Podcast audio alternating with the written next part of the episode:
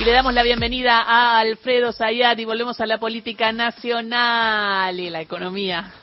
¿Cómo estamos? Buen día, buen, día. a todas y todos. ¿Cómo andan? Cuatro días, digamos. Lo bueno de esta situación de incertidumbre es que la semana es corta. Eh, o sea que por lo menos, bueno, ya ganamos el lunes. Ganamos el lunes. Ahora quedan cuatro días. lo malo es que después se termina.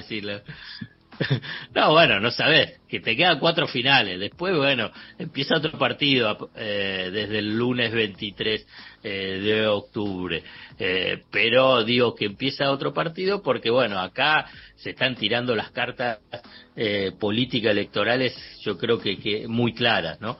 Eh, la del dólar a mil, esa carta ya fue tirada la semana pasada, los, si querés, los últimos 10 días. Primero Milei convocando a una corrida cambiaria, después convocando a una corrida bancaria y que quede el dólar a mil. La reacción del gobierno lo bajó de, de mil, lo que fue la última operaciones el, el jueves, con todos los operativos en las cuevas, el famoso croata, que apareció.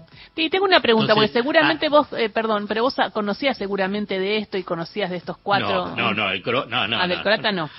Él sí. No, te voy a decir, no, no, está claro que no, no, no, no era. Pero servirá de algo, servirá ¿Servirá de algo esto que está haciendo de los allanamientos eh, en el sentido de eh, ir en serio en contra o hará que se redoble el mercado negro? Digo. No, bueno, si, si se avanza y se continúa, digamos, es parte de cuando vos enfrentás una estrategia contra el delito. todo el tipo de esas operaciones eh, están fuera de la ley. Si querés, podés agarrar diferentes instancias de operaciones fuera de la ley. La más fácil es si, bueno, estás hablando sobre el tráfico de drogas, el tráfico del narcotráfico. ¿Va a desaparecer? No. Ahora bien, ¿tenés una estrategia para enfrentarla? ¿Tratás de achicar, acorralar a los que puedan estar a partir de eh, trabajos de eh, investigación, de inteligencia, lo mismo con el trato de personas, con el tema de eh, el abuso y la prostitución. Bueno, y así vos podés decir, bueno, ¿va a terminar? No, no va a terminar. Ahora bien, ¿cuál es tu estrategia para continuar y acorralar ese tipo de operación? Y me parece que está bien. Digamos, ¿va a solucionar el tema del dólar? No, la verdad, tampoco voy a, hay que mentir, digamos, no, no, no, no va a solucionarlo. Ahora bien, pero si hay una franja de la economía que opera en la ilegalidad y que es una variable muy importante en términos políticos y políticas electorales, bueno, me parece que cualquier gobierno, cualquier gobierno tiene que tener una responsabilidad de avanzar. Vos fíjate que una de las eh, uno de los materiales que fue secuestrado, de acuerdo a la versión oficial y que lo muestran, es que había un cronograma y había fechas marcadas. Y en la fecha marcada decía Salta. Y después lo corroboraban y esos días saltaba el precio del blue. Ay, qué tremendo. Pero aparte, aparte enterarte que los compran con el tema de la importación a 350 y lo venden a 1000, te da una bronca porque uno sabía la especulación, pero, uno no sabía la mafia. Es mafia. Pero son mafias. Qué sé yo, digamos, como cuando vos agarrás y diferentes, en diferentes actividades que están por fuera de, eh, de la legalidad, constituyen unas mafias. Bueno, ahí es donde tiene que intervenir eh, el Estado, las fuerzas de seguridad, los organismos de control. Entonces, esto es un punto central. Después está qué es lo que pasa con el mercado de cambio. ¿Qué pasa con la raíz estructural de que faltan dólares? De el control sobre el mercado de cambio, también el mercado de cambio oficial.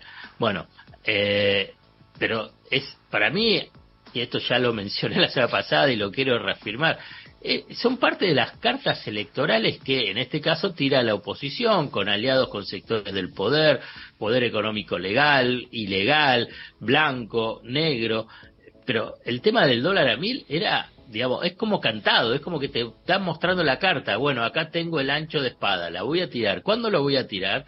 Bueno, lo voy a tirar previo a las elecciones. ¿En qué momento previo a las elecciones? Y en los últimos 10 días vamos a empezar a mover el mercado de cambio en un contexto de incertidumbre. No es que opera sobre la nada. Lo puede hacer porque opera sobre un contexto. Claro, un contexto de incertidumbre. Ahora bien, en las PASO, no, no, me voy a remitir desde el 89 a la fecha. En las PASO, ¿cuál era lo previo? Era llegar el dólar a 600, el famoso dólar fitito. Bueno, acá, digamos, las cartas sobre la mesa es simplemente ver las tapas de papel, de papel y después cómo son amplificados en radios y en canales de noticias de grupos mediáticos de la oposición. Es el dólar y el blue a mil el impacto sobre los precios y la carta sobre el tema de la corrupción. Esperemos que en estos días no tiren también la carta vinculada con el tema de la inseguridad y dramas familiares y humanos que desgarran a nivel de asesinatos y muertes, ¿no? Que es lo que también hicieron en las PASO. Digamos, todo esto es un análisis racional que yo traslado sobre cómo son los periodos eh, preelectorales, preelecciones y elecciones en este caso que son uno hasta uno puede asociarlas a la del 2001 en el sentido de la fragmentación de la oferta electoral. En este caso no es tanto como la del 2001, acá tenés tres, eh, y que agudiza todo ese contexto de incertidumbre, ese contexto de duda, es decir, a ver cómo puede salir. Y bueno, la verdad es que nadie sabe, digamos, los encuestadores está bien y es parte de su negocio, van a seguir estando eh, ofreciendo sus servicios y, cada uno es libre de ofrecer los servicios que pueden y quién, quién, te los compre. Pero la verdad, nadie sabe qué es lo que puede pasar. Eh, Alfredo, bueno, qué buena tu actualización, pero quiero también contar que durante el fin de semana leí algunas cosas que hablaban del pasado nazi de, la de los familiares de este Ivo Rosnica, ¿no? Eh, abuelo nazi, padre nazi y él, bueno, quién sabe. El croata, el, este croata. El, croata, el croata. Y te quería preguntar, ¿está pasando que hay pymes que dejaron de vender cosas porque no están teniendo valores de referencia? Hay falta stock. Yo estoy intentando instalar un aire que nadie me dice cuánto sale instalar un aire. Eh, está pasando algo raro en esta semana. Y porque, digamos, todo esto que yo te estoy mencionando, quedan cuatro días y son cuatro días donde se agudizan todas esas incertidumbres. Lo mejor que puede pasar es que quede todo congelado, para decir, bueno, esperemos a ver qué pasa con las elecciones y en el día después.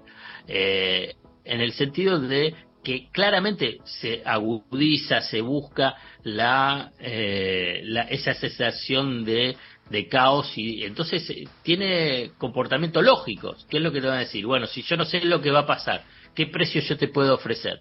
Si además existes antecedentes donde en los días después de, elecciones clave, bueno, se producen eh, algún tipo de tormenta. Pasó en la última elección paso, pasó en las elecciones paso del 2019 pasó en, en, el día después de la asunción del gobierno de Mauricio Macri con una muy fuerte devaluación. Entonces, es que hay antecedentes para tratar de entender las medidas preventivas, las medidas de cobertura que puedan tener pequeñas y medianas empresas, comercios, que obviamente replican lo que hacen también los grandes.